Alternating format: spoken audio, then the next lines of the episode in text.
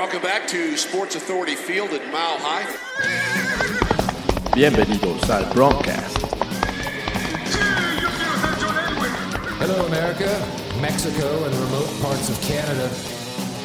Noticias, información y análisis sobre los Denver Broncos. Peyton, can you hear me? Peyton, can you hear me? He was open at the 40. Tebow hit him in stride. And there was a stiff arm by Thomas delivered in midfield to place it at the end of the game. Check off. This one's for John. Su anfitrión, Jorge Tinajero.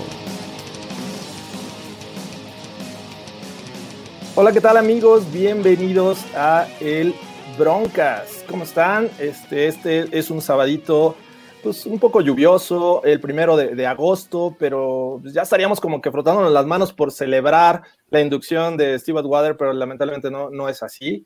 Y, tal vez se preguntarán, ¿quién es la tercera persona que está con ustedes, muchachos? Porque esta ocasión no estuvo Andrés de Cesarte, pero nos acompaña Fernando y a mí, Antonio Menéndez. ¿Cómo estás, Antonio? Hola, bien, bien. ¿Y ustedes? También bien, digo, este es un, empezamos el mes, eh, aparentemente deberíamos de tener eh, pretemporada, pero no es así. Eh, gustosos de ya empezar a hablar de los Broncos. Pues sí, hay que aprovechar cualquier oportunidad para hablar, ya que sin juegos, sin pretemporada y demás, pues no nos queda más que platicar de lo que nos gusta. Así es. Y Fernando Pacheco, ¿cómo estás? Bien, George, todo bien, Toño, gusto que estés aquí acompañándonos el día de hoy. Afortunadamente hay información, ya hay bastante buena, ¿no? Este, semana movida para los Broncos en cuanto a, a información, en cuanto a temas, entonces eh, vamos a darle. Solamente quiero hacer hincapié en una cosa y este, digo, Toño, muchísimas gracias por estar aquí. Eh, José Andrés de Cestarte, comprométete a estar más seguido con nosotros, por favor, si eres tan amable. Un saludo Andrés, donde quiera que esté, y ojalá se haya quedado en casa, porque, bueno, este, es la recomendación para estar seguros en esta, en esta pandemia. Pero pues vámonos de, lleno con los temas, no sin antes platicar un poco con Toño y, este, y que nos platique un poco de, cómo llegó el amor a los Broncos, a ti, a tu vida.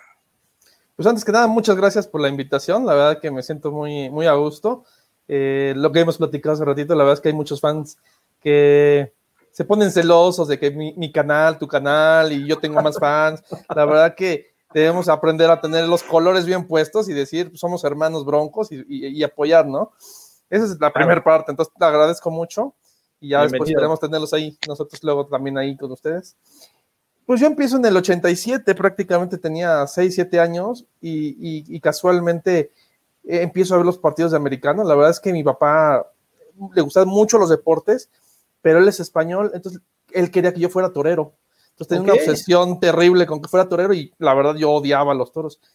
Y, y casualmente recuerdo haber estado cambiando el canal al, al, de Chavito y, y, me llamó mucho la atención este, un juego. Yo, yo, yo recuerdo que fue este, los playoffs del 97 y estaba un tío ahí y, y, mencionó, John Elway es un fenómeno y hablaba maravillas.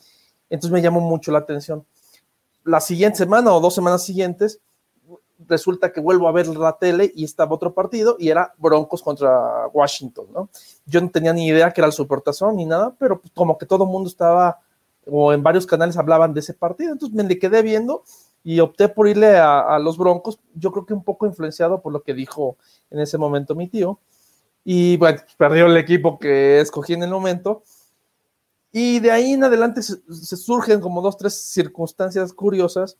Mis papás me regalan unos patines azules con naranja y por combinar encontrar una playera de los mismos colores y la compraron. me, me, llamó la atención y, y, y, me gustaba mucho usarla, pero lo que lo detonó es que la niña que me gustaba en la primaria traía la misma playera. Entonces ah, ahí el, eh, se mezcló el amor por las mujeres y el amor por el equipo. Amor a primera vista.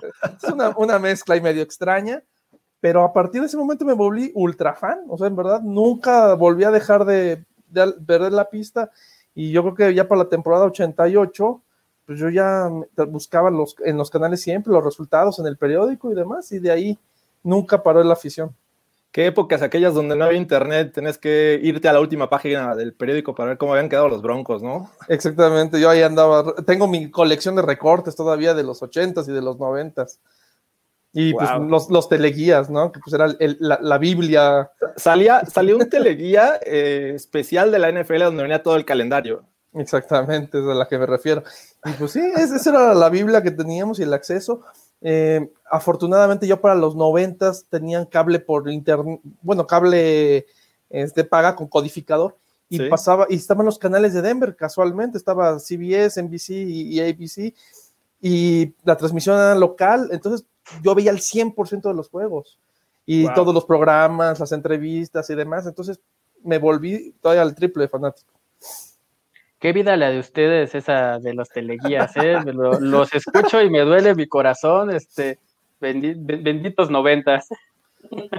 Empecemos desde los 80, ¿eh? que, que No, no, más eso, grave. pues, no, yo, yo hablo por mí, digo, benditos noventas porque yo empecé a verlos en esa época, pero ya de ahí del teleguía. Fernando, creo no. que Sí, eh, le estaban cambiando el pañal en el Super Bowl 32, entonces, este, Eh, sí, efectivamente, probablemente sí. ¿sí? sí, ¿Qué- pues qué- no qué tal? Había, por ejemplo, lo máximo era ir a Danesa 33 por tu casco o ir a Burger Boy por tu mantelito, o sea, y buscar el de tu equipo, o sea, Con tu era dino muy, doble. muy, y muy tu- poco material lo que podías conseguir, o sea, Claro, las pocas revistas que veías en el puesto de periódicos con John Elway en la portada era forzosamente un must buy. Entonces, este, la verdad es que eran unas épocas totalmente distintas. Y cuando llega este primer Super Bowl 32, ¿cómo lo viviste? Cuéntanos. no, bueno, nadie, nunca en mi vida me han hablado para felicitarme tanto de algo como para ese, ese supertazón. O sea, no paraba el teléfono, me marcaban, yo prácticamente lloraba, yo me tiraba. Había, me había, en mi recámara junté todas las teles de la, de la casa, tenía como cuatro teles en el mismo cuarto. Lo grabé como en tres videocaseteras. No, no, no, o sea, yo estaba enloquecido. Fue, fue, ahora sí que el- lo máximo de la vida. Digamos que no podrías este, obtener una victoria de Super Bowl sin sufrir, ¿no? Es un juego memorable ese de Super Bowl 32. No, bueno, fue, fue, fue, para mí ha sido de los mejores, independientemente de los Broncos. Eh, Denver iba por debajo, o sea, iba favorito este, Green Bay por siete puntos y medio, si no me equivoco. Sí, súper Y favorito. pues, todo el mundo te molestaba y te molestaba, y van a perder como siempre, y le van a, ahora sí van a rebasar a los Bills el número de partidos perdidos, y friega y friega todo el mundo, ¿no? Y, y la verdad, yo tenía la fe en John Elway, Terrell Davis, Steve Atwater y todo el equipo, ¿no? Que ese año se veía que ahora sí traían el empuje suficiente. Y el partido fue con mucha garra y con mucho corazón, ¿no? O sea, obviamente recordamos la jugada del helicóptero, pero también Ajá. recordamos la jugada de Steve Atwater al final, ¿no? Que termina hasta él noqueado, pero Sí. e- e- ese tipo de jugadas te muestra el corazón que tenían para ganarlo, ¿no? que resultó clave, ¿no? Porque con eso le quitan un tiempo fuera a los Packers. Entonces, este, sí, memorable ese Super Bowl. Eh, Tú, Fernando, ¿cuándo, ¿cuál fue tu primer Super Bowl? ¿Ese o el, o el 33? De los, de los Broncos, eh, ese. Sí. De los Broncos, ese. Sí, sí, sí, ya, ya, ya, ya tenía, ya tenía conciencia para. O sea, yo me, yo me volví fan mm, eh, años antes, vaya, años antes por cuestiones familiares y todo el asunto. Este, pero ya para el Super Bowl este, 32 ya era completamente fan y completamente consciente de lo que estaba viendo y haciendo. Oye, Antonio, y cuéntanos un poco de, de lo que haces eh, con el tema de los Broncos. Eh, sabemos que aquí muchos, este, obviamente, son fans. Algunos no. Por ahí veo ahí un, este, a Jesús Niebla de los Lions. Pero, eh, pero cuéntanos, ¿qué es lo que haces para, para promover el amor por los Broncos? Pues mira, tenemos una página que es Denver Broncos Latino. Eh, es una página que la inició Frank y Vita, dos amigos, y la verdad que yo me incorporé hace un año y medio, pues de la nada, así como casi casi voluntario, yo quiero administrar con ustedes la página. Y la verdad que este año y medio ha sido muy bueno. Este, cuando yo me incorporo con ellos tenían alrededor de 600 likes y ahorita llevamos por los 6500. O sea, la verdad que ha sido un crecimiento exponencial. Muy bien. Y, y realmente es Facebook lo que ocupamos, pero estamos incursionando un poquito en, este, en Instagram y Twitter, que ya como estamos algunos viejos ya no les entendemos, pero ahí vemos para ¿Qué es que... esto y cómo se comparte? Sí, no tengo retweet, no sé de quién es. Y la verdad es que como que no me encantaba mucho retweet, porque lo que buscamos en Denver Broncos Latino es eh, no tanto el retweet o compartir las noticias oficiales, sino tratar de crear contenido especial, ¿no? Ahorita, por ejemplo, estamos haciendo eh, las 10 mejores, los 10, bueno, de las últimas décadas, o sea, 60, 70, 80, 90, el mejor jugador de cada posición. Entonces, este, hacemos como que la imagen y, semana a semana en el podcast que hacemos semanal, lo hablamos y analizamos, ¿no? O sea, el mejor corredor de los 60, de los 70, 80, para ayudar también a tener los fans, porque hay muchos fans muy jóvenes, o sea, del, del ahora sí que de Peyton Manning para acá, que pues no saben ni qué pasó en los 60, 70, 80. Entonces, ¿Por, qué trae cierta gente la playera de Orange Crush, no? Ese es un refresco. Yo, yo estoy un poquito yo casado con el pasado. Pero bueno. Qué bueno, qué bueno. La verdad es que, como bien mencionabas al principio, eh, no somos rivales, le vamos al mismo equipo. Esto no es ni religión ni política, es un deporte y como tal tenemos que tomarlo, ¿no? Eh, pues cada quien hace su esfuerzo por llevar este mensaje de los Broncos y porque nuevas generaciones se unan al equipo y, empujen, ¿no? Y apoyen, ¿no? Eh, es lo que buscamos básicamente. Me imagino que es lo mismo ahí con, con, Denver Broncos Latino, ¿no? Claro, totalmente. Y a final de cuentas, este, por ejemplo, nosotros tenemos contacto con muchos este, otros grupos. Eh, hemos tenido la fortuna de, estar en contacto con el equipo y la verdad el equipo ha, fomentado eso. O sea, nos dice, la base de México es muy importante para los Broncos y queremos que en verdad se fortalezca y que la NFL voltee y vea que, que para, para, la NFL, para la NFL es importante el mercado latino y de los Broncos en particular, ¿no? Porque pues hay, hay, hay, mercados que están muy casados, ¿no? O sea, los vaqueros, pues, claro que saben que en México hay un público gigantesco, de los Riders de Pittsburgh, pero también Denver está ahí en una posición que está entre los quinto, sexto, entonces podemos unirnos y empezar a ayudar a crecerlo, ¿no? Sí, hay una gran comunidad, sobre todo también en Denver, obviamente comunidad latina, este, y en México pues también hay, mucha afición en el norte, hay muchos que siguen este, a los Broncos, tal vez por la cercanía, pues aquí en la Ciudad de México, en el sur también encuentras fans por todos lados, y, este, y pues una de las cosas que, concuerdo contigo, los Broncos están buscando este mercado, eh, me parece que recientemente eh, contrataron a Rebeca Landa, sí, este, como parte del staff eh, de los Broncos en español, el año pasado estuvieron metiéndole al, podcast de amigos. Este, entonces creo que pues estamos teniendo mucha información en nuestro idioma, que, es algo bastante bueno y, bueno, crecer estas páginas de fans me parece importante. Así es que bienvenido, esta es tu casa cuando quieras regresar. Digo, no te estoy despidiendo, nada más te estoy reiterando. Claro. Porque todavía nos faltan muchas cosas. Qué, que qué mal, qué mal anfitrión eres. qué mal anfitrión eres. No, y espero que cuando acabe la pandemia tengamos la oportunidad de conocernos este, en, vivo, en persona. Claro. Y, este, y si te gustan las chelas, nos echamos unas chelitas, una botanita y vemos el juego de los broncos, ¿no? Perfecto, sería genial. Ok, Antonio, pues vámonos de lleno a, los temas que, tenemos preparados para esta tarde, porque la semana pasada platicábamos que ya comenzaron a reportarse en, en aquel momento los novatos eh, corebacks y jugadores que ya habían, eh, bueno, habían presentado una lesión, este, y, y, y creo que los, los agentes libres que este, se integran al equipo, ya total, los veteranos eh, cumplieron también con esta parte, todos se hicieron sus pruebas, y el primer reporte es que todos estaban limpios, ¿no? es correcto. Y bueno, de ahí tuvimos este, el inicio, hubo actividades y unos días después sale la noticia de que Andrew Beck, eh, el tight end, este que también es híbrido porque juega también de fullback, es reportado y enviado a la lista de reserva de, eh, de este bicho que nos está llevando a esta pandemia. ¿Cómo ven esta situación? Obviamente es fortuita, pero ¿qué va a pasar con Beck? Estamos hablando de que los tight ends es un tema que iba a, iba a ser mucho, mucha polémica, iba a haber mucha este, competencia, porque pues, se integraron el año pasado FAND y en este eh, así es que, ¿cómo ven esta situación?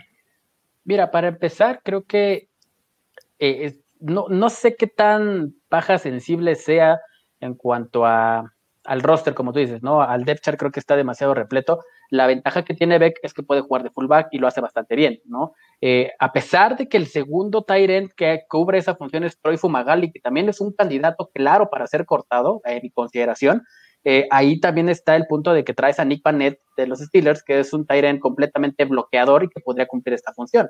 Entonces, tal vez es, un, es, es, una parte que le, que le va a perjudicar en cuanto a perder ciertos días, cuántos no lo sabemos, de este training camp tan corto, eh, puede ser un, factor en contra de, de, Andrew Beck, pero bueno, también hay que dar el beneficio de la duda, que se va a escuchar muy político lo que diré, pero pues por estar enfermo no te van a cortar o no podrían cortarte, ¿no? sería demasiado eh, grosero, por decirlo de alguna manera, por parte del staff de coaching. Entonces creo que le van a dar vida, por lo menos hasta el final de la temporada y, sorpresivo eh, la forma, ¿no? Porque un día nos dicen todos, todos están bien, vamos a darle para adelante y al otro día te dicen, oye, mira, aguas con esta persona, ¿no? Entonces, simplemente, eh, no sé, poner, poner, poner, el tema sobre la mesa, ¿no? Eh, ¿Qué tan confiables pueden ser las pruebas o qué tan confiables pueden ser los jugadores saliendo del training camp, ¿no? ¿Cómo ves, Toño? Pues mira, yo creo que eh, su permanencia, bueno, mientras esté en cuarentena, es garantizada, ¿no? No lo dudo mucho que lo vayan a cortar mientras esté en el periodo de, restricción. A mí lo que me causa duda, si él va a permanecer de nuevo en el roster, porque sabe que Pat Schumer no, no es muy afín a los fullbacks, ¿no? Y por eso salió Andy Janovich. Pero yo no sé si es completamente cero fullbacks, o sea, o si tiene algunas opciones para tener fullback, porque sería la única, es el único jugador que podía este, cubrir esa posición. Entonces, a lo mejor, y, si encuentra un pequeño nicho ahí por, por ese e, esquema o esa, esa, faceta híbrida, ¿no? De poder jugar dos posiciones. Pero pues sí, la posición de Tyden pues, está súper saturada, ¿no? Ya, ya salió uno ahorita y, tendrá que salir alguno más, por lo menos.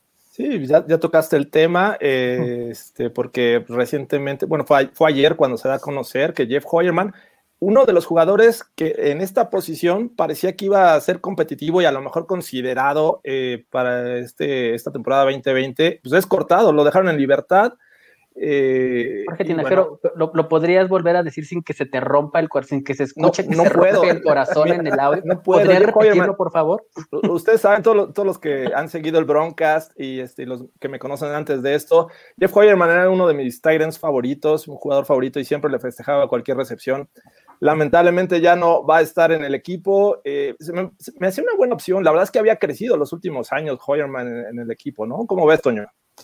Yo esperaba que lo cortaran inmediatamente, ¿eh? O sea, a mí me sorprendió que lo cortaran hasta ahorita. ¿Por qué? Porque la verdad es que cuando, cuando traen un, ahora sí que a, un ala cerrada en, este, en agencia libre y luego reclutas otro en el draft, cuando tu primera selección del draft pasado también fue otro, y tienes todavía a Trey Magal y a Bot y a Ford y Beck, o sea, en verdad que decías, tienes a un tight end muy caro en el roster cuando no te va a dar el, ahora sí que el espacio o la función para el precio que estás pagando. Entonces, para mí lo más lógico era que lo cortaran y recuperaras esos 4 millones aproximados en tu tope salarial y, eso a lo mejor aprovecharlo para pagarle a, este, a Simmons. Entonces pues, yo, yo veía que lo iban a cortar indudablemente antes de la agencia libre, pero pues lo cortaron hasta ahorita. No, no sé qué, a lo mejor lo que planean es rolar ese capital para el siguiente año. Sí, como bien dices, a lo mejor no es tanto por talento, porque si pones a comparar a Hoyerman con Beck, con Fumagalli, con, con Bot, que ni siquiera juega, este, dirías, primero van ellos, pero pues lo que, lo que te sale más caro en este momento, pues obviamente es Hoyerman, ¿no? ¿Cómo ves, Fernando? Mira, eh, yo estoy un poco sorprendido realmente a, comparación de Toño. Yo creo que eh, el año pasado le das un contrato por dos años y un poquito más de 6 millones de dólares. Entonces se lastima, eh, estaba teniendo una, una, buena temporada, digo, para los pocos números que tuvo, que tuvo en el equipo, pues tuvo una buena temporada. Eh, sobre todo porque era el jugador más veterano en cuanto al equipo y en la posición, y era un jugador que podría arropar a los que vienen, ¿no? Que la mayoría son jugadores muy jóvenes. Entonces, para mí lo más lógico era que se quedara en el equipo, uno, por la extensión de contrato y dos, por eso, ¿no? Porque es un jugador veterano que podría aportar más al equipo que, que, cualquier otro, porque realmente en, en las juntas de, de, de, posición, pues el más veterano va a ser él, ¿no? Estás rodeado de, de puro novato o de jugador que se está integrando al equipo. El que sigue y el que yo pensé que se iba es este Jake Bott, y sigue en el equipo. Entonces ahí se ve el tipo de confianza que le, que le sigue teniendo John Elway, e incluyo, incluyo en eso, e, e, en ese en ese paquete, eh, pero sorpresivo, ¿no? Para mí sorpresivo, Jake Potter tenía que ir en lugar de, Jeff Hireman. Pues sí, así, así fue, así pasaron las cosas, pero pues, con esto ya nos quedamos con 79 hombres en el roster, ¿no? Porque previo a, que ocurriera este corte, ya habían hecho otros nueve. Hay que mencionar que el único jugador que optó por no jugar, bueno, hasta el momento, todavía tienen oportunidad de, decirlo más adelante, pero hasta el momento el único que ha dicho no quiero jugar esta temporada fue eh, Kyle Peco, ¿no? Este, eh, viene siendo primo de, Domata, que jugó también ya en los Broncos. Entonces, a esto se suman otros nueve jugadores. Eh, entre ellos está el quarterback Riley Neal, linebacker Trey Crawford, el wide receiver Kelvin McKnight, eh, running back Kalfani Muhammad, safety Kahani Smith y cornerback Shaquille Taylor, que me parece que este último ya fue este, reclamado por los Giants, si mal no recuerdo. Eh, y el último creo que fue el wide receiver Simari Manning. ¿Cuál de estos les suena, les sorprende o este, descausa ruido o, creen que fue justo estos nombres que dejaron en libertad? Pues adelante, Toño, adelante, Toño. De, sorpresa, yo creo que pues, la verdad casi ninguno. Ahorita yo creo que vamos a coincidir con el que, el que podríamos decir. Pero la verdad, aquí el tema es que son jugadores que tristemente sufrieron el tema del, del recorte antes de tiempo, ¿no? No les dieron oportunidad ni de probarse ni nada, ¿no? Este, por ejemplo, Manning, pues, mm, muchos dirán en el roster, Peyton Manning otra vez estaba ahí. No, pues era un Manning que agarraron ahí como un drafted y, y, no tuvieron la oportunidad ni de pararse en las instalaciones, tristemente para ellos. Y bueno, Fer, yo creo que tú vas a decir el de Muhammad, ¿no? El corredor, que para muchos en el este en, la pretemporada pasada se lució. Sí, y, y, ganó, ganó su, su, su lugar en el en el practice squad y creo que podía competir por un, por un, este, por un lugar ahí mismo, ¿no? El depth chart de los Broncos en cuanto a running backs, aunque suene muy descabellado, pues es corto, ¿no? O sea, tienes, tienes a Melvin Gordon, tienes a, Roy Freeman, tienes a Philip Lindsay, pero siempre hay que tener una cuarta opción por cualquier cosa, ¿no? No sabemos, tienes muchos, ahora tienes muchos receptores eh, en, el, cuerpo ofensivo, ¿no? Incluyendo Tyrants, entre Tyrants y, receptores tienes demasiados. Entonces creo que hay que darle un poco de variedad a este ataque ofensivo y creo que Muhammad era una gran opción, sobre todo porque sale muy bien del backfield y es lo que le gusta a Pat Shurmur. Entonces creo que Calfani Muhammad eh, no sé qué, no, qué haya dejado de hacer durante este, este tiempo en los Broncos que, terminaron por cortarlo, ¿no? Sí, que también habla de, las intenciones de Pat Shurmur, ¿no? Que muchas ocasiones hemos leído y comentado que su sistema ocupa prácticamente un running back este, en el terreno de juego. Rara vez lo vemos con dos running backs en el terreno de juego y entonces hablar de este, cuatro me parece ya una, este, exageración para Shurmur digo, creo que los últimos años hemos visto hasta cinco running backs en el roster en ocasiones. Entonces, bueno, eh, así pasa. Yo también creo que este, Calfani Muhammad pudo haber tenido una oportunidad, sí, si hubiera llevado a cabo la pretemporada. Pues desafortunadamente es así.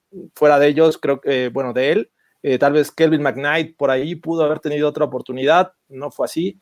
Entonces, eh, pues los Broncos ya están cumpliendo con el número este, este, mandatorio. Sí, e, era, 80, ahorita con Hoyerman ya están en 79. Si es que eh, pueden venir muchos más, eh, apuntando a que en septiembre pues ya empiecen con 53. Que, ojo, creo que todavía hay que ver si va a haber la, la oportunidad de tener un número mayor por los temas de estos de, de, la enfermedad, ¿no? Supuestamente sí, o sea, van a quedar 16 en escuadrón de prácticas, o sea, suben de 10 a 16. Entonces, este, el equipo, pues ya ahí, ya se va, son 50, 60, cerca de 70 jugadores, ¿no? Sí. Entonces, este, ahora sí que se van a cortar ya muy pocos. O sea, afortunadamente, por decirlo así, eh, quedan muy pocos este, jugadores por ser cortados. Y el tema ahorita, por ejemplo, de lo que estamos hablando de Muhammad, es que los, los últimos jugadores, los que se ganan su posición, muchos son los que puedan contribuir en equipos especiales. pues muchas veces este, prefieren tener un receptor que te pueda regresar las patadas o que pueda taclear bien a un corredor que a lo mejor su función se limita a ser corredor dentro del, terreno, ¿no? Claro, y, digo, no tienes un, este, un escenario donde probar gente.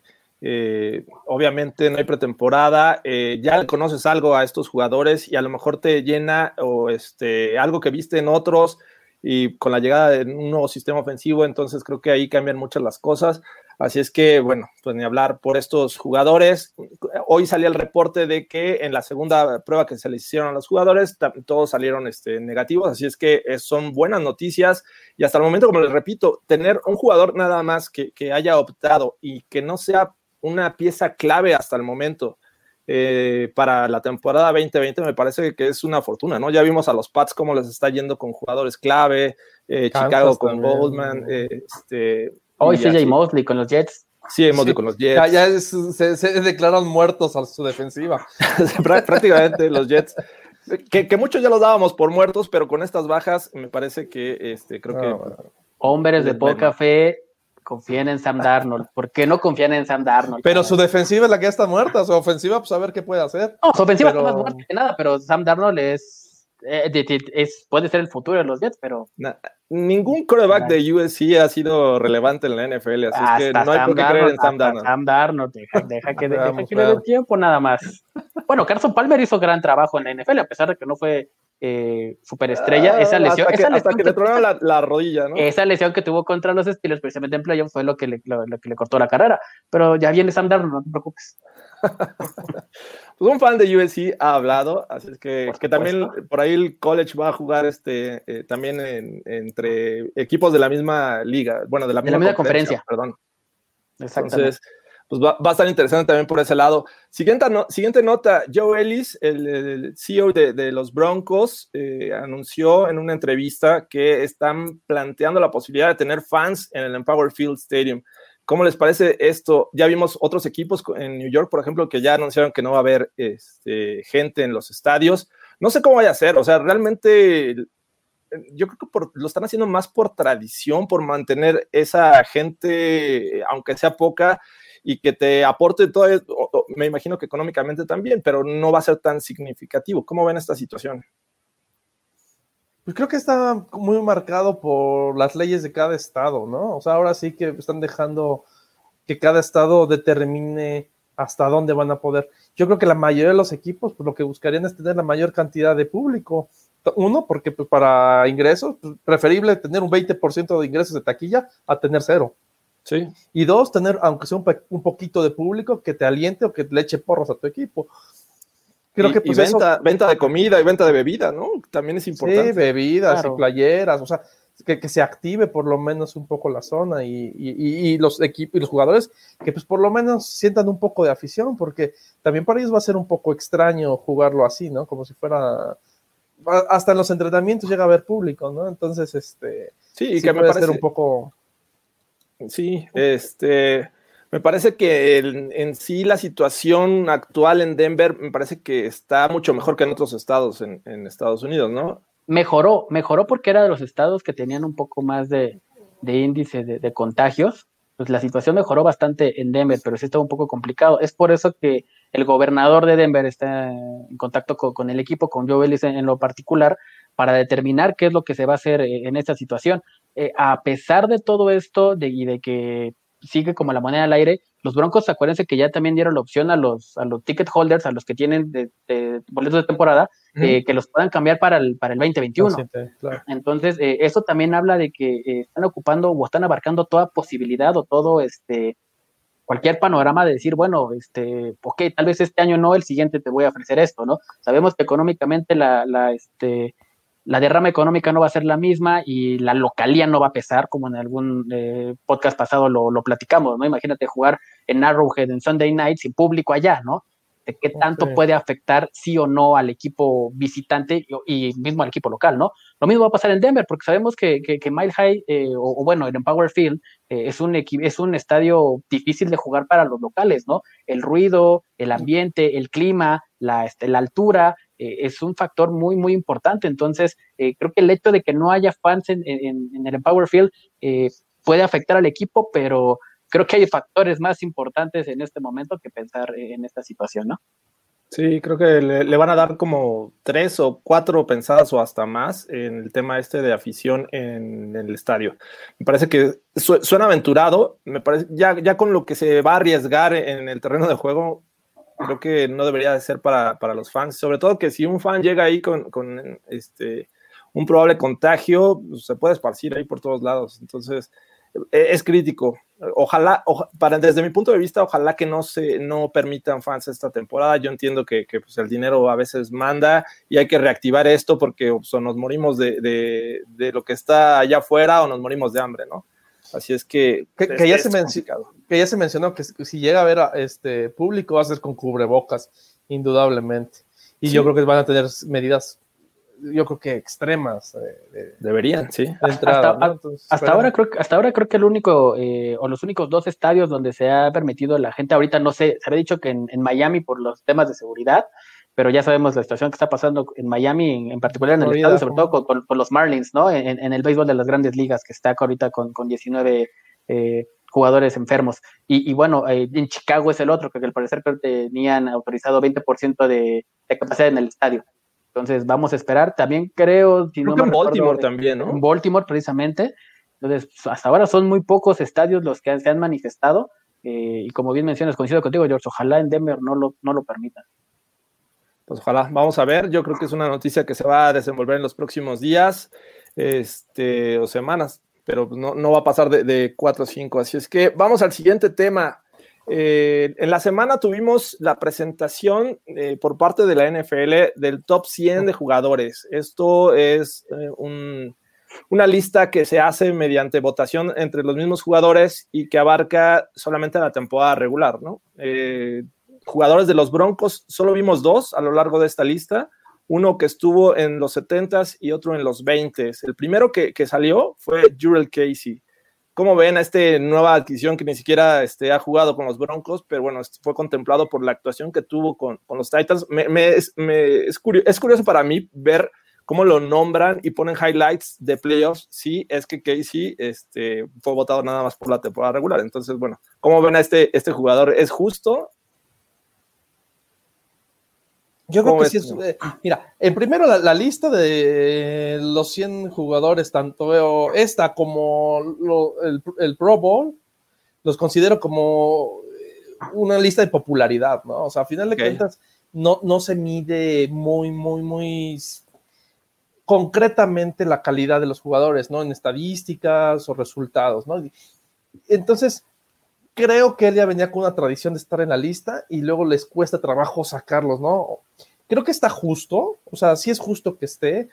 Eh, hay otros jugadores que merecían a lo mejor estar arriba de él, o, no sé, es que es muy difícil determinarlo, pero espero que en verdad es el puesto que tiene, lo venga y lo, lo, concrete en Denver, ¿no? Y que diga, no estaba en el 70, estaba en el 40 o en el 20. Creo que se va a lucir muchísimo con Bob Miller y, este Chop de un, lado y del otro, ¿no? Es un jugador bastante versátil, muy bueno, puede jugar tanto eh, enfrente del centro como este defensive end, eh, pero te pones a ver jugadores que están arriba de él, bueno, que salieron primero, bueno, antes que él, eh, que Jurel Casey, como Fletcher Cox, como Cameron Hayward, ¿tú los ves, lo ves mejor que estos jugadores, Fernando? No, la verdad es que no, porque creo que Cameron Hayward está eh, en, un, este, en un nivel aparte, pero creo que sí está en, eh, en un nivel para competirle. Eh, ¿Por qué razón digo esto? recordemos que Jurel Casey es el noveno año que va a entrar en la liga, es un jugador veterano, le ha costado trabajo mantenerse, entre comillas, ¿no? Trabajo mantenerse, porque a pesar de que tiene nueve años, los mismos esos nueve años ha estado en el Pro Bowl. Eso, ¿qué, es lo que veo con Jurel Casey? Que ha estado en un equipo en la sombra, como los Titans, que no ha tenido mucho renombre, y obviamente eh, hablar de una posición que no es tan em, popular o tan sexy en la liga, a, menos de que te llames Aaron Donald, a menos de que te llames, eh, no sé, eh, no vas a brillar este, en la liga, ¿no? Este, Gerald McCoy, este, Nova Kensu, ¿no? Este, no vas a brillar en la liga. Entonces creo que Jubel Casey está peleando por eso, ¿no? Por hacerse un nombre. Tal vez se lo hizo en Titans y tal vez se lo hizo en la división, pero en la liga creo que le falta destacar más y creo que la llegada o su llegada a Denver es lo que lo puede echar para arriba y si tiene una buena temporada, ya lo comentó Toño, ¿no? O sea, tiene, tiene monstruos a un lado, y tiene un esquema defensivo y tiene una mente este, defensiva eh, este, que lo va a estar coachando, le puede dar un a su, perdón, un, boom a su carrera es tremendo, ¿no? En los 70, en, eh, bueno, en los lugares 70, pues creo que eh, se me hace estándar. Sabemos, como también lo mencionó Toño, que es una lista de popularidad. Eh, y, bueno, qué tan creíble o no, pues ya depende de cada quien, ¿no? Yo recuerdo mucho la, temporada en la que Peyton Manning se lastimó el cuello y eh, ese año que no jugó la temporada y apareció ese año en, los, en el lugar 50, ¿no? Eh, completamente ridículo. Un jugador que no participó en la temporada aparece en el lugar 50, bueno, habla de la poca credibilidad que le puedes dar a esta lista. Pero creo que puede ser un, un buen eh, motor para, para, los jugadores decir, ah, bueno, yo quiero estar más arriba, y Jurel Casey creo que puede entrar en, este, en, esta, en esta casilla y darle un boom a su carrera. ¿eh? A mí me parece un poquito alto el, lugar para Casey, entiendo el punto, es totalmente eh, voto popular. Eh, es un tipo con mucha calidad y como dice Toño, hay que esperar que, que, esa calidad la refleje ahora en Denver y que así sea, pero digo, arriba de, Fletcher Cox me parece que no, no debería de ser, y, este, y bueno, hay otros jugadores que, bueno, él también debió haber estado abajo. En fin, cada quien tenemos una lista diferente en nuestra cabeza. El otro jugador al que, el que mencionaba es Von Miller, que nos tenía acostumbrados a estar como en el top 10, ¿no? En esta lista de, de popularidad y ahora sale en la posición número 26. ¿Cómo lo ven este jugador? Es que mira, eh, partiendo de lo que estábamos diciendo de, o lo que está diciendo Fer de, de Peyton Manning, que apareció en el 50, hay una incongruencia de si es los 100 mejores jugadores de la temporada pasada o son los 100 mejores jugadores que jugarán la siguiente temporada. Eh, hay como un tema complicado y no entendido. Muchos entenderías que calificas a partir de lo que ya hicieron. Si es así, Von Miller sí, indudablemente tuvo que haber bajado de la lista yo creo que principalmente por el tema de los sacks, porque sí fue un año muy, muy pobre en, su rendimiento en sacks, que sí tuvo muy buenos números en cuestión de presión al coreback y de, y, de, y de tacleadas y demás, jugó bien. El número de sacks siempre es como lo máximo para un cazador de cabezas, ¿no? Eh, entiendo, entiendo el punto, digo, este, el año pasado con la lesión de Bradley Chubb, la verdad es que eh, todos los rivales le ponían el acostumbrado doble o triple equipo, entonces, pues era muy complicado conseguir sacks en, esa temporada, ¿no? Había estado acompañado de Marcus Ware hasta el 2016 y 2017 este, le llega, digo, 18 le llega Chubb, entonces este, pues no es lo mismo, no es lo mismo. Me parece que eh, con justa razón baja de, posiciones. No fue el mejor año de Von Miller. Esperamos que así lo sea ya con el regreso de Bradley Chop. ¿Cómo ves, Fernando?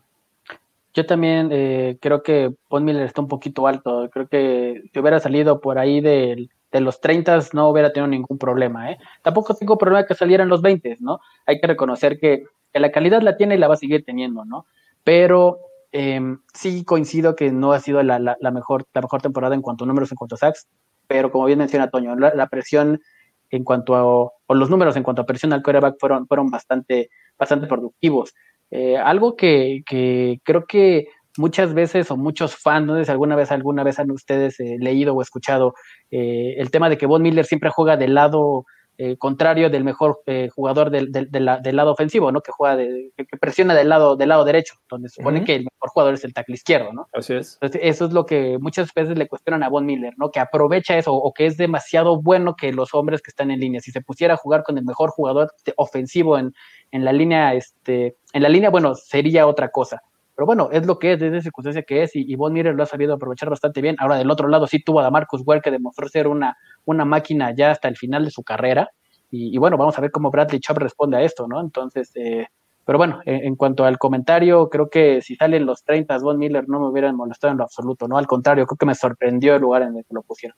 Y, justo después de Von Miller aparece TJ Watt, un tipo joven que está haciendo mucho ruido, está haciendo un gran trabajo en Pittsburgh.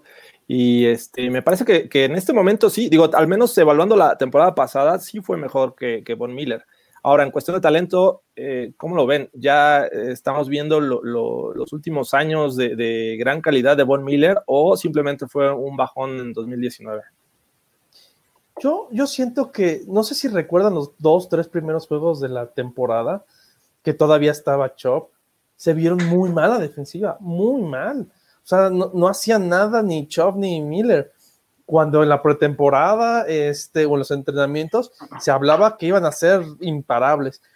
Creo que el cambio del esquema de juego ya con Fangio eh, vino a, pasar una etapa de acostumbrarse, de adaptación, y por eso no se hallaban o no, no, no encontraban eh, el esquema. La, la, defensiva empezó de cero hacia 100, ¿no? O sea, terminó el año excepcional la defensiva, siendo casi, casi impenetrable en la zona roja. Creo que eso es lo que le pasó a Miller, o sea, que en verdad el cambio del esquema, el cambio de entrenador, le, le conflictuó. O eso también es lo que espero y quiero creer, ¿no? No me gustaría pensar que es porque ya está viejito.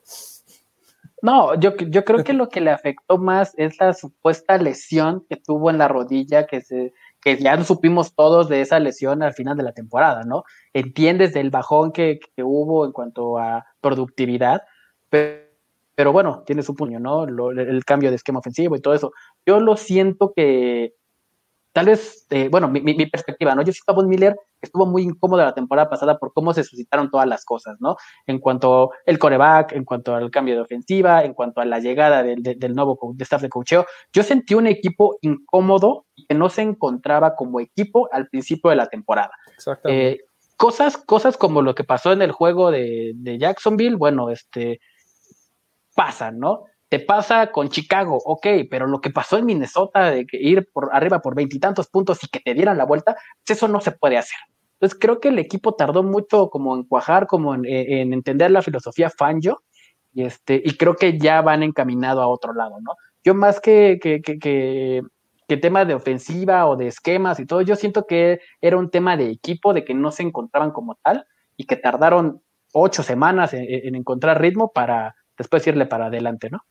Sí, digo, ya no es este un tipo joven Von Miller, pero creo que todavía tiene calidad, todavía tiene gas en el tanque, así es que vamos a esperar que de esos buenos resultados y apoyado en un buen esquema defensivo, como bien dice Toño, tardaron en carburar, como decimos por acá, este, en agarrar la onda esta defensiva, este nuevo sistema. Eh, una vez hecho e incluso moviendo ciertas piezas, se, se padeció mucho con el, el, este, la defensiva secundaria.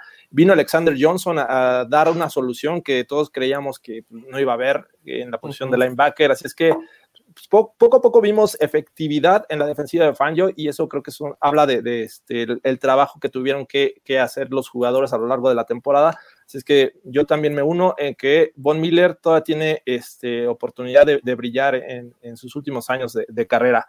Y el último jugador, no lo vimos en el top 100 porque pues, obviamente la liga eh, abarcó del 100 al 1, pero en Sporting News salió eh, los 10 jugadores que recibieron una mención honorífica, eh, es decir, la posición 101 a la 110, y en ella se encontraba Justin Simmons. Justin Simmons estaba en la posición 108, este jugador que pues, va a jugar con su etiqueta de, franquicia en 2020, pero vamos a mencionar los safeties que estuvieron en, este, nombrados en el top 100. El primero fue Buda Baker, este, después Earl Thomas, Harrison Smith, Tyron Matthew, Minka Fitzpatrick y obviamente Jamal Adams, el mejor safety de la liga, ¿no? Eh, ¿Cómo ven? ¿Creen que Justin Simmons pudo haber ocupado el lugar de cualquiera de estos que les acabo de mencionar? ¿Cómo ves, Toño? Yo creo que de cualquiera. En verdad que Justin Simmons es espectacular. Fíjate que tengo ahí una anécdota un poco graciosa. Ver, este, tenemos ahí este, un chat también este, de Broncos Latino. Y, en algún juego del, inicio de temporada, alguien puso, este, ¿quién es ese Simmons? O sea, sáquenlo o algo así, ¿no? y, y, precisamente estaba con mis compañeros ahí de Broncos Latino y decimos, ¿es en serio lo que está diciendo este cuate? O sea, creo que nunca lo ha visto, o sea, no tiene ni idea de, de, de, de, lo que hace en el campo este cuate. Y le pusimos, porfa, cada jugada ve lo que hace este cuate. No me acuerdo qué juego era, pero precisamente en ese juego el cuate se lució brutalmente, interceptó, este, tacleó todo, lo, todo lo que... Y le decíamos, jugada con jugada, ¿ya viste? ¿Ya viste? ¿Ya viste? ¿Ya viste? En verdad es que muchas veces uno pierde la visión de lo que hace cada jugador pues, la pasión, la adrenalina, de lo que sea. Pero cuando te dedicas a ver un jugador en particular, puedes ver eso. Y con Justin Simmons lo, pude ver esta temporada y en verdad es un jugador espectacular. Si te vas en números, que es algo que en verdad no le hacen justicia, en lo más mínimo, este, por ejemplo, eh, Justin Simmons tuvo cuatro intercepciones y 15 pases defendidos, 65 ta este, tacleadas solo. Y, y Buda Baker en Arizona tuvo 104 tacleadas solo tener 104 tacleadas solo como safety, habla mal de tu defensiva. Del, del, habla, del front seven, ¿no? claro, habla bien del safety que, paró, pero pues cuántas yardas le tuvieron que haber metido para que el safety sea el que pare todo.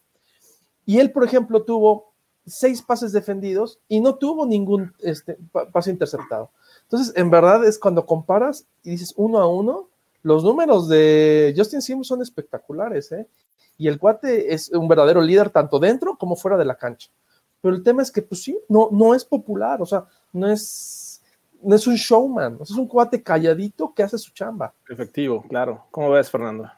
Pues mira, yo creo que el hecho de que Justin Simmons le, le haya costado más trabajo venir de, de atrás, porque recordemos que este ya es su cuarto año, quinto año, y este, y que no fue titular desde el principio, ¿no? Cosa que, por ejemplo, Buda Baker sí ha sido, ¿no? Buda Baker ha sido dos veces eh, al Pro Bowl y ha sido nombrado una vez al All Pro, este, al equipo All Pro. Entonces, eh, creo que lo que le ha pasado a Justin Simmons es que ha batallado, ha, remado contra la corriente para ganarse un lugar titular en el, equipo, ya lo hizo, eh, es el, el, el free safety titular eh, en los Broncos y lo va a seguir siendo si es que él quiere y llega a un acuerdo con, la organización. En lo particular, eh, creo que no, creo que no merece estar en el lugar de alguno de los otros jugadores que mencionas. Creo que todos los que están en la lista son una máquina, ¿no? Empezando ¿No te parece que Harrison Smith ya este, no fue lo mismo que otros años? No fue lo mismo, me queda claro, pero es un jugador que ha sido constante y que no ha bajado su productividad. Tal vez no, tal vez no tuvo la misma productividad de años anteriores, pero sigue siendo efectivo, es lo que quiero decir, ¿no? Sigue siendo un jugador efectivo y sigue siendo un jugador confiable. Eh, creo que a Justin Simmons, como lo mencioné en el podcast pasado, le hace falta ese, como ese punch, ¿no? Demostrar que realmente es el jugador que quiere ser y que pretende ser, y que así como lo, va, lo tiene que mostrar en la cancha, así como lo quiere mostrar, perdón, en dinero, tiene que demostrarlo completamente en la cancha. Creo que este es el año de Justin Simmons donde tiene que, decir, mira, eh, Buda Baker, Harrison Smith, este, eh, Earl Thomas, eh, Jamal Adams, no, porque él creo que está en otra casilla completamente diferente. Eh, pero sí, sí, sí, este, sí tiene que demostrarlo en la cancha que, que, que se merece los billetes, ¿no? Y creo que John Elway piensa igual que yo, porque por algo no se los dieron en esta temporada. No sé, el, tema ahí con el, el agente, bueno, su representante es complicado, eh, siempre va a buscar más dinero del que, del que podría estar este, pensando la, la organización, pero lo que sí es una, una realidad con, con Simmons es que apoyo a Toño, o sea, eh, juega por debajo del radar, no es tan popular, no es tan espectacular, pero sí hace un trabajo que, que creo, que si lo quitas de, de esta, de este sistema, los Broncos empezarían a padecer. Entonces, eh, no sé si llegaron a ver una comparación de esas evaluaciones que hace Pro Football Focus de los mejores safeties, en el que lo ponían en la segunda posición entre los mejores. y claro. después creo que estaba Karim Jackson, o sea, los dos safeties de los Broncos estuvieron en, este, en esta evaluación eh, y bastante bien. Entonces, dejarlo fuera de este top 100, obviamente entiendo, ya el tema ya lo, lo platicamos, es popularidad. Eh, Simmons no es popular, y este, pero hace un gran trabajo para la defensiva de los Broncos y creo que con eso me quedo. Mira, yo nada más les voy a poner un, este, un ejemplo con lo que precisamente mencionó Toño. No, y obviamente yo no estoy menospreciando a Justin Simmons, creo que es un gran jugador, pero creo que le hace falta eh, dar ese, como ese paso adelante. Eh, lo que menciona Toño es, es, muy importante, ¿no? En cuanto a Buda Baker, eh, como su front seven es muy malo y él hace todas las tacleadas. Eso habla muy bien y habla de un jugador que es bastante seguro para este tipo de, de, asignaciones. Ahora vamos a poner el lado, de, Justin Simmons. Justin Simmons tiene un pass rush brutal, teniendo, teniendo ahí a, a, bueno, tuvo ahí a, a, a Derek Wolf la temporada pasada que tuvo nueve capturas de quarterback. Derek Wolf fue factor para el pass rush. Este, tienes del otro lado, eh, Marcus Walker jugó bastante bien y obviamente tienes a Von Miller. El hecho de que ese, ese pass rush eh, sea tan efectivo también puede ser oh, que, que beneficie a, a, Justin Simmons eh, en estas seis capturas, en estas seis intercepciones que tuvo y seis pases defendidos. Entonces, creo que es una balanza de decir, bueno, le ayuda esto a cierto jugador, le perjudica a este, a este jugador. Entonces yo creo que también hay que verlo así, ¿no? El par rush que tienen los Broncos le ayuda bastante a la secundaria en, en, particular, en general. Obviamente Justin Simmons apoya en esto. Este, con esto te digo, insisto, no menosprecio lo que hace Justin Simmons, pero sí creo que debe tener una temporada más contundente, con un equipo ya en forma, con un equipo ya con los titulares que va a tener, a ver qué resultados va, va a dar en el 2020, ¿no? Yo Pues te venga. garantizo los resultados del 2020, vas a ver. Eso es. Eso. Se compromete Toño aquí en Sí, yo, doy la cara por él. Perfecto, pues con esto terminamos los temas de esta semana. Vamos a darle este, una leída a los que nos siguieron en vivo y este, para, para ver sus comentarios. Por aquí teníamos a Franco Márquez Ramírez que nos dice, primero que nada, buenas tardes. Eh, ingeniero Manuel Alvarado, saludos, Franco. Eh, Aldo Emilio ahí mandándonos este, buena vibra. A- Aldo Emilio, saludos desde Panamá, Go Broncos. Saludos allá hasta Panamá. bien, Panamá. Eh, dice, eh, se les olvidaron las cheves y fueron por ellas. No, ¿cómo crees? Ya, ya- las tenemos olvida. preparadas. No se olvida. Aquí nos manda saludos eh, José Luis López también. Ya se vio a Jerry Judy entrenar con Drew Locke. Eh, sí, ¿qué tal? ¿Vieron nuevos? ¿Les emociona ver a Jerry Judy ya este, vestido? Porque me imagino que tuvo una sesión de fotografías, eh, salió ya con el, el uniforme este, de, de local, ¿cómo lo vieron? Pues a mí me emociona porque fíjate que algo que me gusta de Jerry Judy es que tiene como flow, tiene como, es como cool, y viene Drew Locke y viene en la misma onda. La misma Entonces, yo sintonía. creo que vamos a tener una ofensiva de chavos buena onda, o sea, en verdad que se va a sentir esa buena vibra y ojalá que comp- compaginen bien. O sea, Ojalá. eh, se, se- se siente buena vibra, a diferencia de lo que teníamos con Flaco, que se veía una pesadez en la ofensiva, una po- pocas, poca sinergia, pocas Poca ganas. Cortland Sutton peleándose con Sanders, en- o sea, como que todo el equipo se con una vibra muy pesada, muy, muy desarticulado, y aquí parte otra visión, otra sensación. Esperemos que esa buena vibra se mantenga y se vea en el campo, ¿no? Esta, esto a mí me suena como, como la película de Ware Marshall, ¿no? Con sus playeras de The Young Thundering Herd, así somos The Young Denver Broncos. Una, una generación completamente eh, abajo, el promedio es de los 25 años, ¿no? 24.5 años. Entonces, pues pinta para ser un, un- un equipo divertido de ver en el campo, en los training camps. eh, vamos a ver cómo, cómo te llevan ellos, eh, porque al final, pues todos son de la edad, ¿no? Vamos a ver cómo, cómo funciona esto, porque puede ser un arma de dos filos, ¿no? O sea, puede ser que sean muy fiesteros, puede ser que, Y que falte que- alguien de liderazgo, ¿no? O sea, que falte la figura de paterna, ¿no? Que falte el Peyton Manning que ponga el orden. Exactamente, y es que es eso, o sea, lamentablemente, of- ofensivamente, el, el más veterano es eh, Melvin Gordon, que tiene 27 años, es el más veterano. Entonces, eh, y, por veteranía, y por veteran- veteranía del equipo es este es Cortland Sutton de ahí, o, o Garrett Bowles. No, bueno, Von Eh, Miller es el que más años tiene. No, no, no, Ah, yo- pero yo la me refiero- ofensiva, yo me refiero- la ofensiva, ofensiva- ofensiva. Ofensivamente, Ah, ofensivamente. Debe ser sí. Garrett Bowles o, y, y Cortland Sutton, los más Garrett veteranos. Bowles llegó en el 17, ¿no? Exactamente. Entonces, es una ofensiva que se ve bastante joven. Defensivamente es donde se ve más la experiencia. Von Miller, Karim Jackson. Hoyerman Jurgen era el más veterano.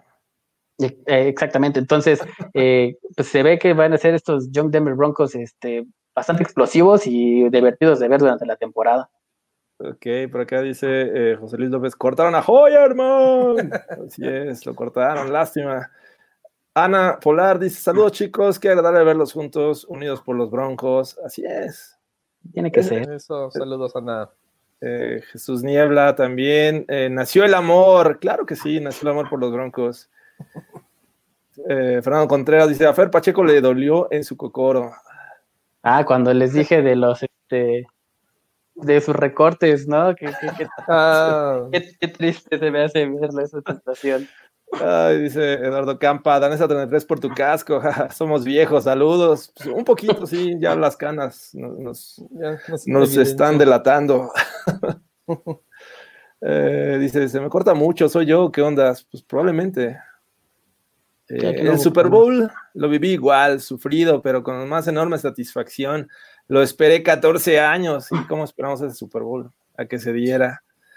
Eh, hola, saludos desde Hermosillo. ¿Y en cuánto tiempo ven de nuevo a los Broncos para ganar de nuevo la división? Ya que los cuatro del West están empatados con 15.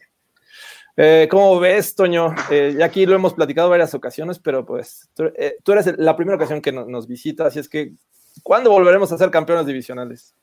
Hijo, Kansas va a estar duro, ¿eh? O sea, Kansas, bajar a Kansas de ahí va a ser un tema. O sea, es que entendamos, este, esta liga es de corebacks. O sea, esa es la realidad. O sea, si no tienes coreback dominante, tienes una vida este, lamentable, o sea, es una realidad. Ve cuántos equipos han desfilado históricamente corebacks y corebacks y no tiene un coreback franquicia. Denver perdió Peyton Manning y hemos desfilado varios y no podemos ganar la división. Entonces, la esperanza es Drew Lock. Si Drew Lock juega la temporada como jugó los cinco juegos este, de novato, tenemos esperanza. ¿Eso ¿Tú crees en Drew Lock? tengo mi fe ciega en él. No sé si tenga algo de razón mi fe, pero la fe la tengo completa. Mira, ha habido mucho debate de que fueron cinco juegos fáciles, o sea, que no fueron los cinco juegos que son la mejor prueba.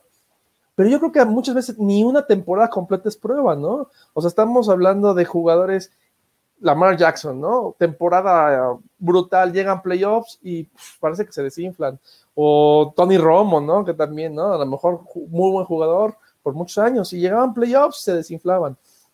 Con Drew Locke, con la muestra que tenemos, no sabemos qué pasaría él en unos playoffs. No tenemos la más remota idea. Se ve bien el chavo, cambió la faceta del equipo, eso fue lo que más me gustó, que de venir de un Joe Flaco que se veía el equipo desarticulado, que lo que platicamos, sin ganas, sin motivación, él con su simple vibra o sus ganas de jugar cambió la, faceta del equipo. Esperemos que eso se traduzca en liderazgo y que sus habilidades, que se ven que son buenas, también continúen. Entonces yo, yo me mantengo con ciertas reservas, pero tengo mi fe. Vamos a creer en la fe ciega de Toño, este, todos nos, nos unimos en eso, porque pues, sí, o sea, no hay de otra, no, no tenemos ni un coreback backup eh, confiable, ¿no? Esta que, que, por ejemplo, ya hablando de los otros dos equipos de la, de la división, siento que ellos van a pasar también una etapa difícil, o sea, Chargers, no le veo, o sea, este año va a ser un relajo de sus corebacks, o sea, yo creo que no van a saber ni a quién meter. Y, este, este y, a los Raiders, ¿cómo los ves? pues es que sí son equipos contendientes. O están, yo siento que el tema de, del entrenador y sus locuras y del dueño y sus locuras es lo que los puede detener. Es lo que los hunde toda la vida. Al Davis se encargó de hacer de, los Riders un, circo, ¿no? Y ahorita no, no ha cambiado la historia. Lástima que Antonio Brown no está ahí para seguir haciendo el espectáculo y el relajito que les hizo el año pasado. Pero la verdad es que no pasa un año que no tengan como algo increíble que los hunda. Entonces, pues tampoco veo cómo van a ser el año increíble que rompan esa tradición y, y, sean buenos. Pero por lo menos es un equipo muy competitivo, o sea, tienen muy buen roster hay que creer en, John Gruden y sus ideas este, descabelladas, ¿no? Este, para que esto no suceda. Y antes que, bueno, ya complementando la, respuesta a Jos Castillo, que preguntaba cuándo volveremos a ganar un campeonato divisional, pues primero hay que pensar en ganarle a los Chiefs, ¿no? Llevamos varios años sin poderles ganar. Entonces, ojalá esta temporada por fin se logre. Sí, y el año pasado pues, los perdimos muy feo, ¿eh? O sea, el primer juego hasta Mahomes, no estuvo, se lesionó. Yo me acuerdo de ese juego y dije, ya se lesionó, ya estuvo, ahora sí se va a poner competitivo. No, no cambió nada. Otra vez Ana Polar, pero ahora por acá, por YouTube. Dice, los mejores son los fanáticos de los Broncos. Que por ahí alguien me mencionaba que, que este, suelen ser tóxicos y este, digo, a lo mejor desde adentro no lo vemos, pero no sé. Esperemos que no, no seamos tóxicos. Eh, dice José Luis López, yo vi mi primer Super Bowl completo del 48 y del 50. Sí, esta generación ya que, volvió a, levantar la, afición de los Broncos con, los, con el Super Bowl 50, pues la verdad es que este, se, vio que, que, Peyton Manning trajo bastante gente, ¿no? Sí, sin duda. Nada más debería estar vetado ese 48 ahí, no lo hubieras ni haberlo mencionado, sí. Eh, dice Eduardo Campa Fant y Albert O, los mejores eh, Tyrants de los Broncos. No llores, Jorge. George, no llores. Ya lo hemos platicado muchas veces que Hoyerman no iba, no iba a dar, no iba a dar. Esa está buena, dice Facundo Estrada. El otro día vi la edad de toda la ofensiva. ¿Pagaremos esta falta de experiencia? ¿Cómo ven? Mira, yo creo que sí, al principio, eh, por el factor pretemporada. El hecho de que no haya pretemporada le va a pegar mucho a una ofensiva tan joven y, sin un sin una preparación eh, completa para el nuevo plan ofensivo de Pat Shurmur. Entonces yo creo que sí vamos a, pagar las consecuencias ofensivas unas semanitas, ¿eh? que hay un, un, tema que me gustaría que existiera estadística, la verdad no la he buscado y no la he encontrado, pero es la edad del staff de cocheo de los Broncos. Si se han dado cuenta, son literalmente puros viejitos. O sea, tenemos uno de los staff más veteranos y con más experiencia y con jugadores más jóvenes y con menos experiencia. Puede que esa combinación eh, sea bastante este, interesante, ¿no? O sea, un cocheo con mucha experiencia transmitiéndole a, jóvenes. Entonces puede que ayude esto a madurar de una forma un poco más acelerada. Y, que ya vimos también a, Fanjo, parte de las noticias de esta semana, que bajó de peso, ¿no? Se puso ahí a, hacer ejercicio, eh, se puso en forma, así es que, pues bien por él, ¿no? Es, en una situación como la que estamos viviendo, pues la edad y el sobrepeso son, son factores este, en contra, así es que, pues, qué bueno que lo hizo Fanjo. Eh, Dice Juan Ditriani, eh, debieron votar a Bot, a diferencia de Hoyman, no ha hecho literalmente nada por el equipo. Denle chance, denle chance, denle chance para Denle chance a que lo corten más adelante. Y alguien lo tome y van a ver cómo sí tenía razón. Denle unos cuantos días. Gustavo Martínez, Broncas, no siento que se afecte tanto por la pretemporada. Eh, tuvieron mucha práctica el año pasado, ¿no? Aparte, no cambia mucho el roster en posiciones titulares o sí campeones. mira, el hecho de que tenga ahí el logo de los Cardinals se nota que nada más eh, ve adentro. Y de hecho, ellos tienen más dificultades, ¿no? Eh, en cuanto a ofensiva y en cuanto a, este, a la pretemporada con un, con un jugador, este, Kyler Murray, que no lo hizo, que, el novato del año, pero realmente creo que no tuvo argumentos para hacerlo. Creo que Josh Jacob fue mucho mejor jugador novato el año pasado. Eh, pero bueno, eh, el roster no cambia, cambia mucho porque hay mucho novato. Eh, posiciones titulares, la mayoría, incluyendo el centro, dos este, receptores novatos, un jugador, un coreback que viene de jugar cinco partidos nada más, y un staff de un, un este, staff ofensivo completamente nuevo, ¿no? Entonces, pues, creo que un comentario un poquito fuera de lugar. Pues nada más, perdón, Toño, adelante. Pero nada más con el puro cambio de coordinador ofensivo, ya sirve para hacer turbulencia e, e, en, el engranaje de la maquinaria ofensiva, ¿no? Eh, y eso no es para Denver, es para todos los equipos. Todos los equipos que tengan coach nuevo, coordinadores nuevos, la van a sufrir por no tener un, off-season normal y una pretemporada normal. Eso va para todos. Y, y creo, por eso es lo que platicaba con ustedes antes, yo creo que va a ser una temporada de muchos bloopers o de muchos contrapesos, muy inconsistente. O sea, habrá juegos que a lo mejor sean 30-0, 20-0 y que gane el que ni se esperaba, pues porque va a tardar en carburar los equipos, ¿no? Y sobre todo las ofensivas. Sí, digo, nada más ponte a pensar, este, Gustavo, que eh, corebacks jóvenes de la liga, eh, Mahomes, lo rodean de talento, lo rodean de, experiencia, por ahí le trajeron a Watkins, tiene a Tarek Hill que ya tiene unos años, eh, Lamar Jackson le traen a Mark Ingram, un, corredor con experiencia, eh, tiene una buena este, línea defensiva, tal vez no tiene tanto talento en el juego aéreo, pero pues porque tampoco es tan necesario, ¿no? ¿Qué, otro ejemplo me viene a la mente? Kyler Murray, por ejemplo, te acaban de, llevar a, este de Andre Hopkins, eh, uno de los mejores eh, wide receivers de la liga.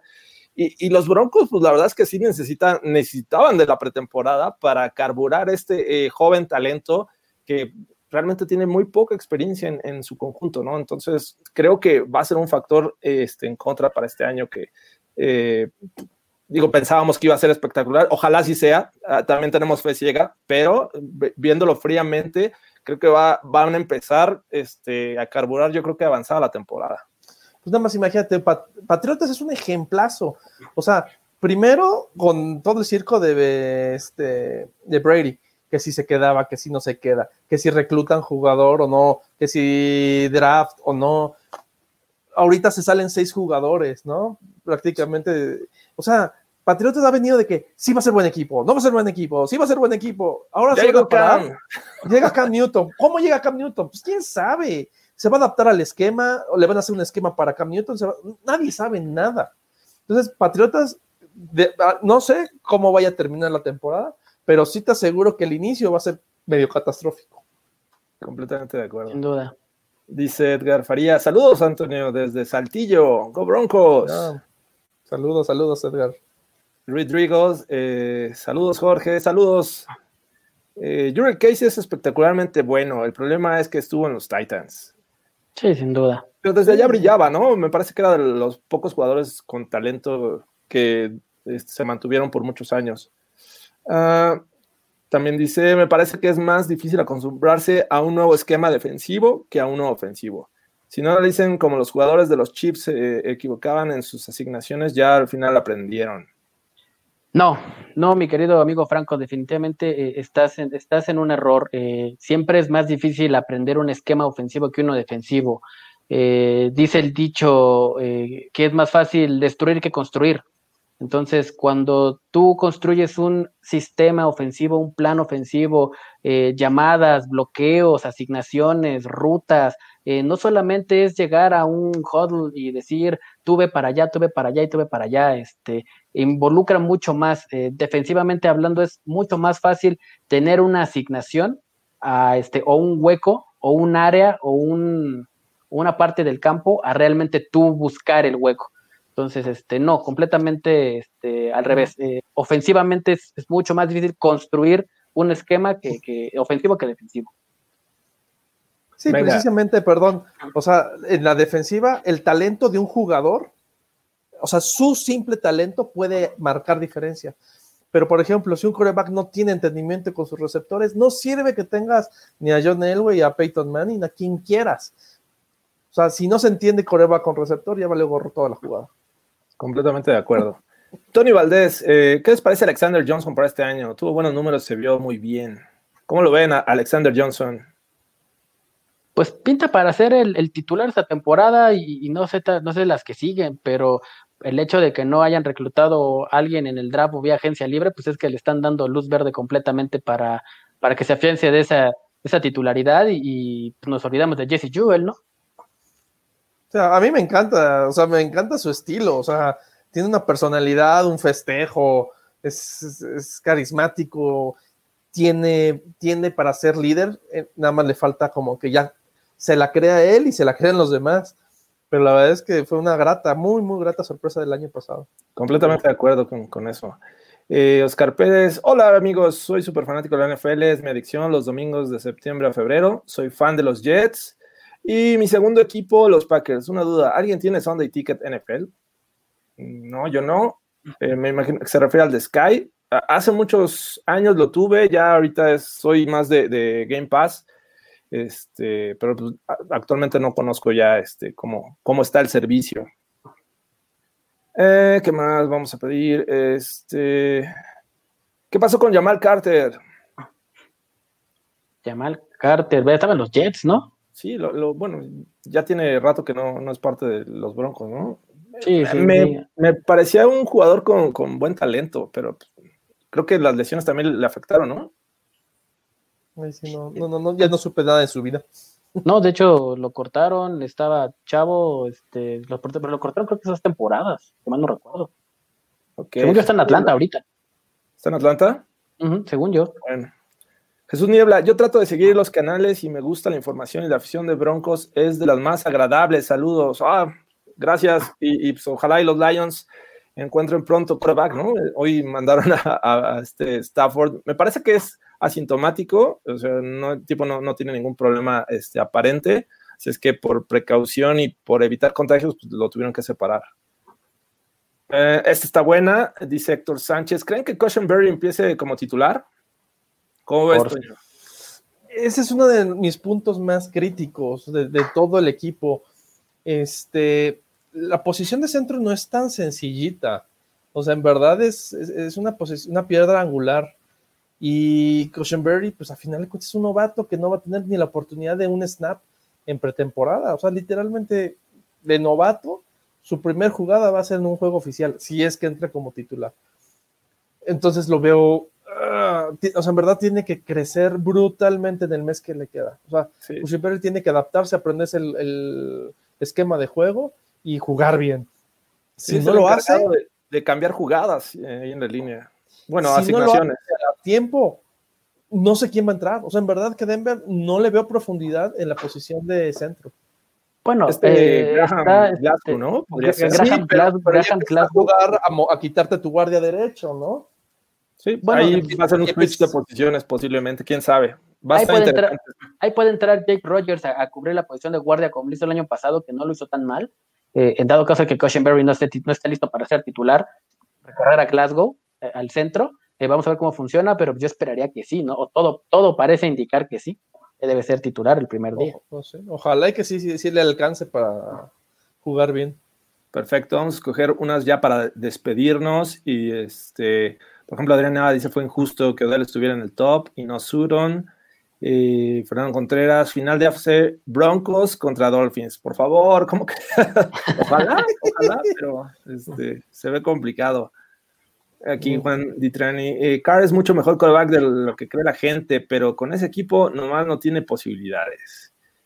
Eh, Tony Valdés, a mí me gustaba mucho Trevor Simeon, pero recuerdo que lo, lo quebró Gerald McCoy en Tampa Bay y eh, en un exceso de brutalidad. Después quiso lucirse en una jugada de intercepción y de allí ya no figuró. Yo siento que Ah. Trevor- con Trevor Simeon se, se les ha pasado la mano de criticarlo. O sea, es un jugador que era el tercero, ¿no? O sea, el tercer coreback reclutado en la séptima ronda. O sea, no estaba contemplado para ser titular ni aquí ni en China. Pero pues la verdad levantó muy buen el nivel como para hacerlo. Jugó bien, no, sus números no son tan malos, pero sí, ya al final, este, tanta presión lo tronó. Sí, el proyecto era este, es formar el backup de Brock Osweiler y pues, lamentablemente se nos fue a Houston ahí por un berrinche. Lamentablemente o afortunadamente ya no sabemos. Sí, eh, iba bien, ¿eh? la verdad es que fue, bien. fue clave para, para este 2015. Este, los juegos que no estuvo Peyton Manning, ese contra los Pats que se ganan, los Bengals eh, este, en tiempo extra, aportó, hizo lo suyo, así es que... pues, Por eso digo, es- esa es la preocupación de Locke, ¿no? De que unas muestras de juegos puedes pensar que es el- Exacto. El, siguiente Dios, y ya cuando pasa el tiempo te das cuenta, ¡ay, qué equivocados estábamos! Claro. Dice, ¿creen que despierte al 100 el Orange Crush con Fangio en esta temporada? Pues yo espero que sí. Digo, el único jugador que se integra es Jurel Casey. Bueno, y, y, eh, perdón, y es Jurel Casey y AJ este, Bouye. Entonces son jugadores que te vienen a aportar, ¿no? Que tú no Y les que Callahan, que no sabemos qué va a hacer, ¿no? Ojalá ya Es juegue. otro- Y Callahan, pero, pero regresa Davante Bausi, que creo que por ahí puede ser una buena adición al equipo. Entonces, este, pues, yo, yo tengo toda la confianza de que el Crush puede regresar tranquilamente. Dice Carlos Gorospe, saludos amigo. Eh, ¿Qué pasará primero? ¿Campeonato divisional de Denver o que Fer agarre un pase? Híjole, yo creo que el campeonato divisional. Hombre, amigo Gorospe, ya sabes que tenemos pendiente ese, ese combine este, para, para eh, los highlights a una mano, ya sabes. Ah, yo tengo preparadas varias sorpresas. Eh, vámonos con una rápida. Chavos, ¿cuándo se reportan los Broncos a entrenar? Ya, se reportaron Ya. la semana pasada. Empezaron el jueves de la semana pasada. Eh, ¿Por qué Fernando no usa nada de los Broncos? ¿Es invitado especial o, de otro equipo o qué pasa? No, no, realmente casi siempre eh, en los podcasts eh, traigo algo de los, de los Broncos, pero ayer inició la NBA, antier inició la NBA, yo soy fan de los Mavericks, entonces eh, ayer los vi jugar y hoy quise usar mi, mi playera de los Mavericks de Dallas, eso, eso es todo, pero, pero los colores los traigo Está por bien, dentro, no te preocupes. No, No se pasa nada. No te preocupes, no pasa nada. Ya con esto nos despedimos. No sin antes preguntarle a Toño eh, cuál es tu pronóstico para esta temporada 2020. Obviamente de los Broncos. Eh, yo creo que sí quedan con récord ganador, pero se tiene un calendario difícil y una temporada muy atípica. Yo creo que vamos a andar por los 9-7. Espera, o sea, en verdad tengo la fe de que a lo mejor lleguemos a los 10. Pero siendo-. Mesurado 9-7. Sí, yo también creo 9-7. Este, por ahí he visto 10, 6, hasta 11, 11, victorias. ajá. Eh, me hace- se me hace aventurado porque hay también muchas dudas y va a haber muchas más con esta situación de, de no tener pretemporada. Pero que bueno, en el NFL Live de ESPN hicieron así cada uno sus este, pronósticos y fue muy curioso cómo unos llegaron a decir que tenían cuatro ganados y otro que 12 ganados. Es una locura de diferencia. En verdad hay mucha incertidumbre en este equipo joven. así es. Y, y bueno, para, el, el último comentario, para que nos vayamos un poco así con el, el coraje, aquí se, se nos metió Sebastián Zumbado a, a la transmisión y dice, puro Raider Nation. Hombre, Venga, Sebastián, nos vemos pronto. este, venga. y te esperamos para esa semana previa contra los Raiders. Así es que eh, pues vamos a despedir este Broncas, que ya nos tardamos casi una hora y 15 minutos y la verdad me, me la pasé muy a gusto. Eh, gracias, eh, Toño, por aceptar la invitación al Broncas. No, muchísimas gracias a ustedes. La verdad, este, un placer estar. Y Y pues, para- Broncos. Gracias. Y para los que están aquí este, en vivo y los que nos van a ver después eh, diferido, si están buscando eh, a Broncos Latino, ¿cómo los encontramos? Eh, en Facebook como Denver Broncos Latino, igual en este Instagram, Twitter y ah, YouTube, ahí tenemos algo, pero la verdad es que no, no lo ocupamos mucho. Este, hacemos podcast también generalmente los domingos a las 6 de la tarde. Entonces, pues ya tienen el sabadito para ver este Broncast y el domingo somos Broncos con Broncos Perfecto. Latino. Perfecto. Es que no se lo pierdan. Fernando, muchas gracias por estar aquí, aunque no vengas de, de Broncos. ¿Cómo te encontramos en redes sociales?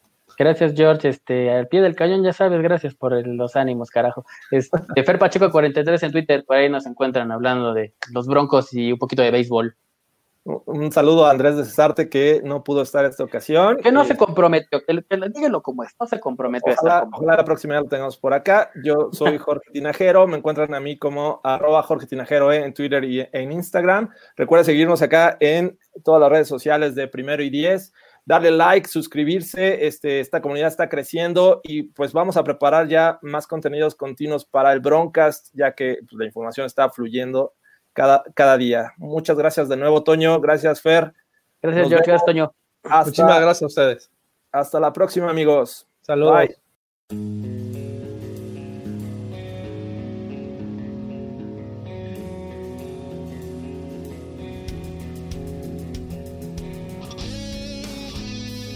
Esto fue el Broadcast.